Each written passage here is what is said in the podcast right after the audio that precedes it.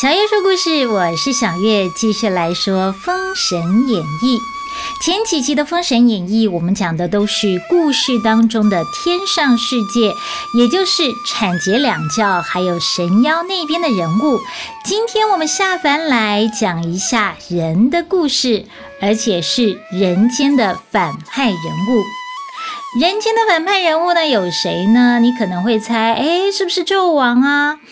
就我来看，纣王只不过是做了所有皇帝都会做的事，就是钱财不愁，权力在手。当然，你可以选择兢兢业业为黎民百姓辛勤的工作，就像清朝的雍正皇帝一样，每天工作二十个小时，一年只有自己生日那天休息，搞到最后自己过劳死。也可以什么都不管。只要吃喝玩乐就好，反正自己是老板嘛，也不会被扣薪水，也不会被 fire 掉。当然，有人看你不顺眼起来推翻你，那又是另外一回事了。小说中的纣王就是后者，当然这跟真的历史是不符的。到底纣王是怎么样的一个领导者？我们之后会做一集来介绍，今天就先不讲他了。既然纣王他不是反派的话，那铁定就是妲己了。但是事实上呢，妲己只是奉女娲娘娘的命令去魅惑纣王而已，错只错在他的手段太过凶残了。在我看来啊，《封神演义》当中并没有真正的反派，大家只是在他自己的立场做自己该做的事情罢了。真要说反派，那只有四大诸侯之一的北伯侯重侯虎，他仗着自己的权势贪污 A 钱，欺压百姓。不过他在《封神演义》当中篇幅不多，很快就被姜子牙给讨灭了，所以就不说他了。要说呢，就来说说纣王身边的两个佞臣，也就是费仲和游魂。费仲，费就是消费的费，伯仲的仲。游魂呢，不是游荡的魂魄那个游魂呢，而是尤其的游，浑然天成的浑。费仲呢是一个诡计多端、城府很深的人。他很聪明，但是没有把聪明用在正途上，而是想方设法为自己谋求高官厚禄。如果他走上正途的话，应该是纣王身边的良臣。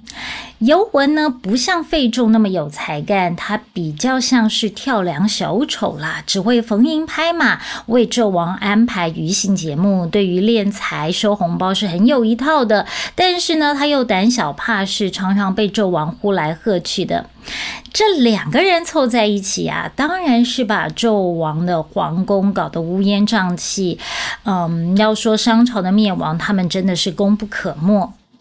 今天的故事不讲他们的一开始，毕竟呢，贪污敛财、恶搞宫廷的这些污秽的事情哦，在很多的戏剧讲到小人的片段都已经表现的淋漓尽致了。我们来讲讲他们生前的最后一段时光。费仲和游魂的劣迹，朝廷人尽皆知啊，但是谁也不敢得罪他们，就连纣王也忌惮的文太师想要把他们两个人除掉哦，也不敢明目张胆，怕纣王一个不高兴，他要做事也不好做。现在呢，文太师总算找到一个名目了，就是派他们上战场。文太师想要讨伐西岐，派出了很多大将，还邀请了他在截教的道友上场，但是最终呢，都是战死沙场。正在他想破头，不知道还可以派谁出征之际呀，一个人跳出来自愿出战，那就是。老将军鲁雄，不过鲁雄都已经八十岁了，白发苍苍。虽然说他还是老当益壮，也是忠君为国，尤其呢他本领高强，经验丰富。但是要派他上场，文太师呢也是相当不忍的，也很担心。毕竟都这个年纪了，阎罗王的死亡诏书一来是说走就走的，如果在半路上出了什么意外，这仗还怎么打呀？于是文太师就想到了一个点子，让费仲和游魂跟着去。这两个人一得到命令啊，立刻找理由拒绝。游魂大叫：“太师啊，我是个文官，不会打仗啊！”费仲也喊了：“太师，战场上的事我不懂啊，怕会拖累了鲁将军。”费仲和游魂两个人跪在文太师的面前，一副刚被宣判死刑的模样。其实他们心里很清楚，如果真上了战场，那离死也不远了。文太师看到这两个平时很苍秋的跳梁小丑，现在居然脸色发白的跪在他面前，心里面居然还有几分戏谑的得意。文太师笑着安抚费仲和游魂说：“不用担心。”你们两个那么机灵，一定可以帮助鲁将军为国家出力，你说是吗，鲁将军？说实在的，朝中每一个正直的官员都很讨厌费仲和游魂，鲁雄将军当然也是啊，他根本不想要带这两个拖油瓶上战场。但是他也知道，这是文太师要把他们两个从纣王身边撵走，故意设下的计谋。他也只好配合着演戏，赶紧点头说是。费仲和游魂他们两个是多么聪明的人，当然知道这是一个圈套，但是现在不想进去也得进去啊。于是，鲁雄将军组建了一支五万人的军队，带着这两个讨人厌的拖油瓶，浩浩荡荡的往西岐出发。那时候正值盛夏，天气热得不得了，头顶上的太阳啊，就像一把火伞，把五万人马晒得晕头转向的。游魂先受不了了，他边擦汗边抱怨说：“哎呀，什么天哪！我看还没有到西岐，就先热死了。”鲁雄瞪了他一眼，游魂赶紧闭上嘴巴，装作没事的走开了。其实这么热的天啊，就连鲁雄自己也受不了，他只能看着天，祈求老天爷帮帮忙，让太阳不要再那么毒辣了。好不容易，大队人马来到了岐山，鲁雄赶紧找一个阴凉的浓密树林安营，让大家休息。姜子牙知道鲁雄带兵要来攻打西岐，立刻派了大将南宫阔和武吉带了五千人马到岐山安营，堵住路口。但是姜子牙要他们安营的地方很奇怪啊，那个地方没有任何的遮蔽物，火伞高张之下，兵马都热得快要站不住了。第二天，姜子牙又要这五千人到岐山顶上去安营，大家忍不住抱怨了：山下都这么热了，山顶更像火烤，去那里安营还没打起来就先热死了。但是抱怨归抱怨呐，军令不可违，大家只好照做了。费仲看西岐的军队居然在山顶上扎营，不禁笑了出来。哈哈哈！他们是脑子进水吗？这种大热天在那种地方扎营，不到三天就热死了。也好啦，到时候我们不费一兵一卒，就可以把西岐打下来了。隔天，姜子牙带领三千人马来跟南宫阔的军队会合，也在山上扎营。姜子牙命令武吉在营后造一个三尺高的土台，又发下棉袄和斗笠给所有的人。大家看到棉袄和斗笠都傻眼了。这时候的太阳大到都可以煎蛋了，穿棉袄戴斗笠干嘛呀？好吧，穿上死得更快啊！军令如山，大家只能够摇头苦笑了。西岐的八千军队顶着三十八度的高温，裹着厚厚的棉袄，仿佛在洗三温暖一般，热得汗水直流，但是什么话都不敢说。到了晚上，武吉已经在岐山顶上盖好了土台。姜子牙披发持剑上了土台，对着昆仑山的方向一拜。随即就踏起钢步，念起咒语，做起法来。霎时间，狂风大作，沙尘弥漫，旌旗被吹得发出咚咚咚，像打鼓一般的声音。所有的人的心脏也咚咚咚不安地跳动着。岐山下，鲁雄看到狂风大作，还很高兴，认为是老天爷帮忙啊，一下子让暑气全消了。这次出征啊，一定可以凯旋而归。这风一刮呢，气温骤降，确实是让天气变得舒服多了。但是卢雄没想到的是，这风连刮了三天，而且还越刮越冷，都冷到骨子里去了。三天之后，风终于停了，可是天空竟然飘下雪来。刚开始，雪还像鹅毛一样落下来，但是接着越下越大。七月天下大雪实在是稀奇，鲁雄大军穿的都是单衣铁甲，哪里经得起这样的寒冷？大家都冻坏了，站在大营前面，冷得簌簌发抖，牙齿直打颤。而山顶上的西岐大军这才知道姜子牙要他们穿棉袄的用意了。当岐山覆上皑皑白雪，成了银白世界之后，姜子牙又上土台继续施法。霎时间，云层散去，太阳现身。炽热的阳光很快就把雪给融化了。但是这雪融化的速度实在是太快了，滚滚的雪水就往山下急涌而去。接着大风又吹起来，冷冽狂风不停地往山下吹，急流的雪水瞬间冻结，把岐山变成了一个大冰柱。姜子牙这下终于下了土台，往山下一望，只见鲁雄大营前面的旌旗倒成一片。姜子牙大喊：“下山抓人！”南宫阔和武吉带着二十名刀斧手来到鲁雄的大营前面，发现不少人已经都被冻死了，连打都不用打，轻轻松松就把鲁雄、费仲和游魂三个人抓了起来。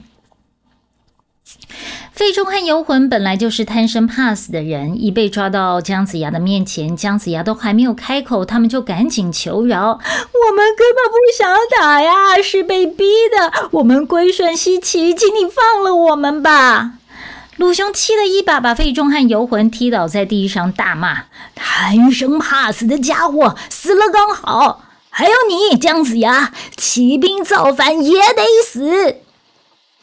鲁雄虽然年纪大，这几天一下子被高温炙烧，一下子又被酷寒钻骨的，仍然不改他效忠大商、讨伐西岐的决心。姜子牙希望他能够归顺，劝说他说：“费仲游魂本来就该死，只是鲁将军，我敬重您是个英雄人才，希望您能够认清纣王的无道已经造成百姓痛苦，能够归顺我西岐。”姜子牙的话说的恳切，合情合理，但是鲁雄将军一脸正义，毫不领情。没把你这个叛臣抓回朝歌，是我无能；要我归顺，绝不可能。鲁将军，良禽择木而栖，贤臣择主而事，盲目效忠比愚昧更可悲呀！姜子牙还想要劝说鲁雄，但是鲁雄面不改色。他说：“我知道你要说我愚忠，但是身为军人，一辈子只效忠一个人，就算愚昧，但至少不会愧对我自己的良心。”话都说到这样了，鲁雄还那么坚持，这人呢，既然不能为我所用，也就不能留了。于是姜子牙向鲁雄将军深深一鞠躬，随即就命人将三人斩首。鲁雄的白髯在风中飘动，神情坚毅凛然，大步的踏上刑场。费仲和游魂披头散发，满脸恐惧，脚软到都走不动了，只能被人拎上刑场。当行刑官举起大刀，费仲不由得仰天长啸：“没想到还真的被文王料中了。”为什么这么说呢？当年纣王为了除掉四大诸侯，将四大诸侯召入朝歌，安给他们莫须有的罪名。东伯侯姜桓楚，南伯侯鄂重宇都被杀了。北伯侯崇侯虎因为跟费仲游魂感情好，联合起来搜刮民脂民膏，所以没事。西伯侯姬昌，也就是后来的周文王，因为有各大臣的帮忙说情，才没事。但是纣王又不想要随便的放他回到西岐，于是呢，费仲和游魂就施了计谋，假装要帮文王送行，灌他喝酒，酒酣耳热之际啊。就要文王帮他们卜卦，结果文王算出来了，费仲和游魂死的离奇，一下子被水淹，一下子被冰冻，最后被砍头。当时费仲和游魂把他当成笑话，如今真的都应验了。好了，这就是费仲和游魂这两个佞臣生前的最后一段时光。我个人觉得作者许仲林这样的安排真的蛮有戏剧效果的。当然，这个在我滋滋线上听的《封神演义》说书当中呢，有完整的故事内容。三彩出版社出版我所改写的《封神演义》，也有他们令人唾弃伐旨的行径描述。大家有兴趣的话，可以去看看。这两个人呢，虽然可恶，但是我觉得可恨之人呐，必有可怜之处。我不知道他们背后到底有什么样的故事，但是我自己揣摩了他们的出身。我觉得他们的出身肯定不高，后台不硬，学识可能也没有别人好。你想想看，纣王身边有那么多厉害的大臣，有智勇双全、德高望重的文太师，又有拥有七窍玲珑心的丞相比干，还有一众厉害的大臣，他们两个肯定没有人看得起。所以他们只好每天鞠躬哈腰，等待出头的时机。好不容易，他们逢迎拍马的技能得到了纣王的赏识，从此成了纣王身边的跳梁小丑，得以过上趾高气扬的好日子。但是他们也知道，伴君如伴虎啊，这样的好日子不知道能够过多久。所以他们想办法贪污 A 钱，就是在为自己铺后路。没想到所有的后路都被文太师一扯，将他们两个人送到了姜子牙的面前，应验了文王的卜卦。但是最后他们也都被封神了，只是他们被封的神不太光彩。费仲被封为勾角星，钩子的钩，角形的角，一听呢就不是好神。确实呢，在紫微斗数里面，勾角就是个煞星。如果你命犯勾角，就容易跟人家起争执、起口舌风波，被人暗地里暗算。而游魂呢，被封了卷舌星，顾名思义，就是容易犯小人、飞来横祸。这都是根据他们生前的行径而来的。如果你遭遇到这两个星，真的会是虽事不断。由此我们可以知道啊，姜子牙封的三百六十五个。神不是都是好的神，其中有一半呢都是凶神煞星。好了，这就是今天的故事了。喜欢我说的故事，请帮我按下订阅追踪，并且分享给更多人知道。也可以请我喝杯咖啡，支持我说出更多好听的故事。小叶说故事，我们下回见喽。